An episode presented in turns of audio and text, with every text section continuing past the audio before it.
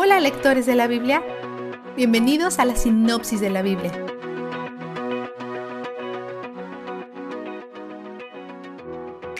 Pablo escribe esta carta a su amigo y colaborador, quien ha sido asignado al ministerio en la isla griega de Creta. La gente de allí tiene una cultura desafiante que va en contra de las enseñanzas de Cristo, y todo esto es reforzado por los líderes locales en una batalla por el poder. Pablo le recuerda a Tito que lo colocó sobre la iglesia en Creta para que todo funcione sin problemas.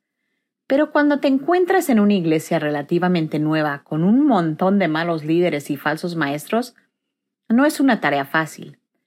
Tito tiene muchos de los mismos problemas que Timoteo enfrentó ayer. Por lo que hay cierta coincidencia en el consejo de Pablo. Es interesante observar qué consejo aparece en ambos libros, porque nos ayuda a entender qué cosas son situacionales y cuáles son universales. Él le da a Tito pautas para elegir ancianos, la gente que gobernará la iglesia, sus líderes y sus decisiones. Es vital que ellos reflejen a Cristo no solo en su doctrina, sino también en sus vidas, porque las personas buscarán orientación y verdad ellos también tienen que estar dispuestos a corregir a aquellos en la iglesia que enseñan mala doctrina. Ese es un gran problema en la iglesia de Creta. Hay muchos falsos maestros, especialmente entre los judíos partidarios de la circuncisión, como los llama Pablo en 1.10. Y algunos de los cretenses locales son tontos, vulgares y se dedican al libertinaje, sus vidas prueban que en realidad no aman a Dios. Entonces, Pablo le dice a Tito que reprenda a los miembros de la iglesia que actúan así, porque si una persona realmente recibe una reprimenda, su fe aumenta y su doctrina se refina. Pablo demuestra cómo se ve la piedad y la buena doctrina en una cultura pagana da una amplia orientación a diferentes grupos de personas en la iglesia, principalmente abordando áreas donde pueden tener dificultades. Aunque separa a las personas por edad y sexo, no está haciendo una división, sino una distinción. Su consejo es de naturaleza general, porque el mayor propósito es señalarlos hasta lo que parece honrar a Dios, en la institución más básica, la familia. Él quiere que sus vidas sean apartadas a los ojos de los forasteros.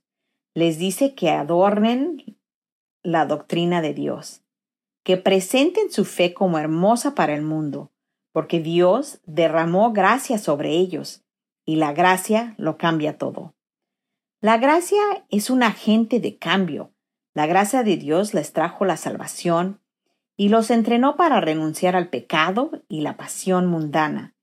Los entrenó para ser rectos y piadosos, incluso en una cultura malvada. La gracia de Dios les recuerda que esperen la esperanza del regreso de Cristo, porque Cristo está en el proceso de purificarlos para sí mismo. Pablo lleva su mensaje fuera del hogar y lo lleva a la cultura inmediata y al ámbito más amplio de la política y los líderes. Esta es otra área donde la Iglesia necesita destacarse, demostrando humilde sumisión.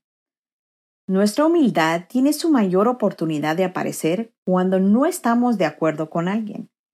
Y en esas circunstancias debemos de tratar de no hablar mal de nadie, evitar peleas, ser gentiles y mostrar una cortesía perfecta hacia todas las personas.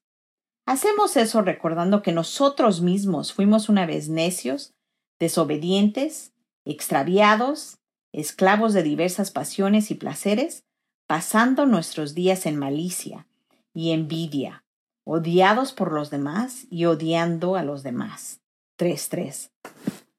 Pablo enriquece nuestra humildad al recordarnos que no fuimos nosotros los que llegamos a donde estamos hoy. Fue enteramente la bondad y la amorosa amabilidad de nuestro Salvador. Si creemos en esto, debemos tener cuidado de vivir en lo que creemos. Debemos aspirar por humildad y paz y reprender a quienes no lo hacen. Vistazo de Dios. Dios nos prometió vida eterna antes que comenzaran los siglos y en el momento apropiado manifestado en su palabra. 1, 2 y 3. El Evangelio de nuestra salvación ha estado en los labios de nuestro Dios eterno desde antes que empezaran los siglos. Nada ha arruinado su plan ni lo ha retrasado. Y en el momento adecuado, lo puso todo en acción. Él creó el mundo, nos llevó a través de la caída y envió a su Hijo a la tierra para vivir como un humano divino que moriría por los pecados de la humanidad caída para que pudiéramos ser rescatados y resucitados en una perfección y una posición que nunca hubiéramos tenido por nuestra cuenta. No somos solo su creación, sino sus hijos, sus herederos. Alabado sea Señor. Él es donde el júbilo está. La sinopsis de la Biblia es presentada a ustedes gracias a D-Group, estudios bíblicos y de discipulado que se reúnen en iglesias y hogares alrededor del mundo cada semana.